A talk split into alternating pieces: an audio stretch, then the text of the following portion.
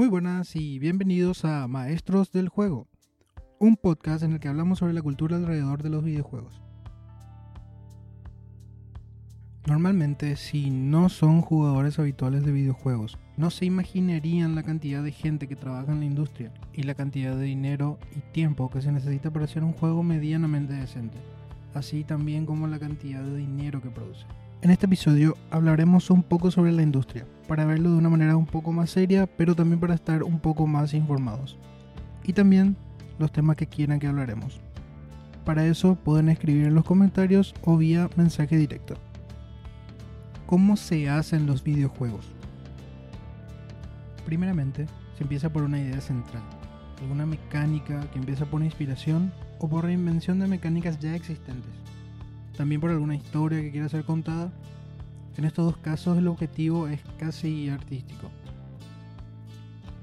Aparte de estos dos casos, la creación de videojuegos con objetivo de financiamiento o inclusive marketing siempre ha existido y es una buena manera de recaudar fondos para futuros proyectos.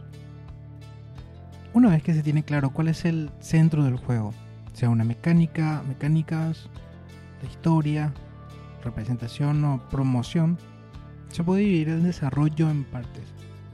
Estos son programación, arte visual, musicalización y si se quiere, si el estudio es muy grande, en dirección. En conjunto con esto, la mayoría de veces los desarrolladores no poseen los recursos para distribuir su juego de manera autónoma. Por recursos me refiero a dinero para mantenerse mientras se desarrolla el juego en estos casos entra lo que se conoce en la industria como un publisher. Es una persona o una empresa que se encarga de distribuir el juego en las plataformas que se crea conveniente y genere más dinero, así como también cerrar contratos. En el mundo del videojuego se puede dar el caso de que un estudio sea autosolvente por alguna razón, como que el Estado lo haya subvencionado o que se haya separado de un publisher para hacerse independiente. En este caso, los desarrolladores son libres de cualquier presión impuesta por el publicador, como microtransacciones o DLCs pago. También se puede dar el caso de que los desarrolladores no tengan contactos ni recursos para publicar su juego masivamente y se vean muy limitados en el alcance que esto pueda tener. En ambos casos a estos estudios se le considera independientes, pero con la diferencia clave de la solvencia y los contactos para poder hacer llegar su juego a más público.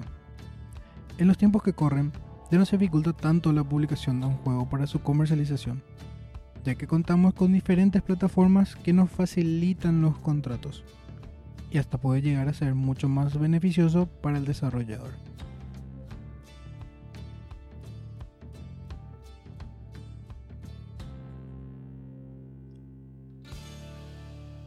En Catarsis, una persona quiere hacer un juego, tiene una idea que parece tener un cierto potencial para considerarse vendible, puede empezar a desarrollarlo solo o juntarse con personas interesadas en ese proyecto y repartirse las tareas de programación, arte, música.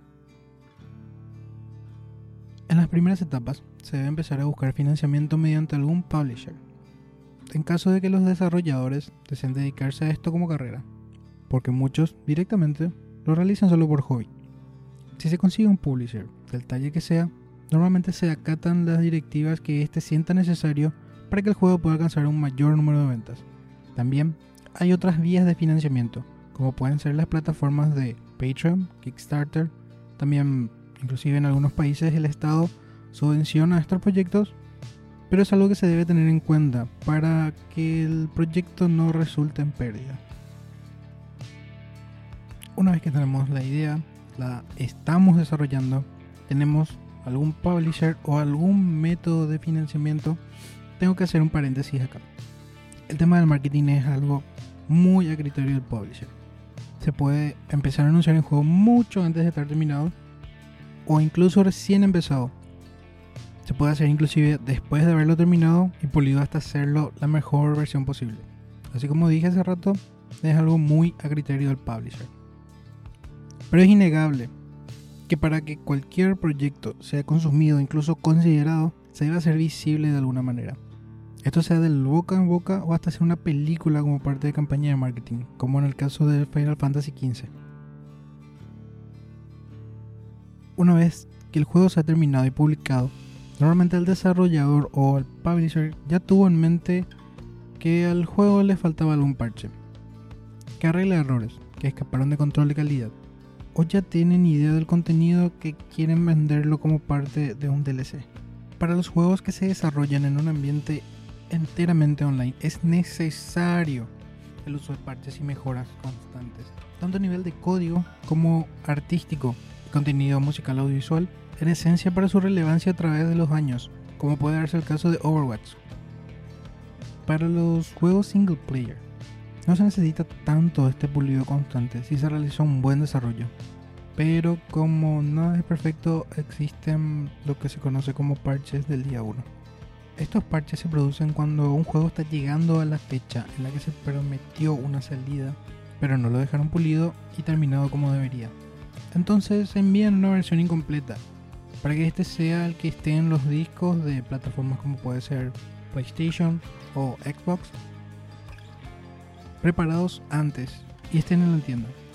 Mientras que ya se envió esa versión decente del juego, normalmente se realiza una limpieza general del juego, preparándolo todo en un parche que arregla estas cosas.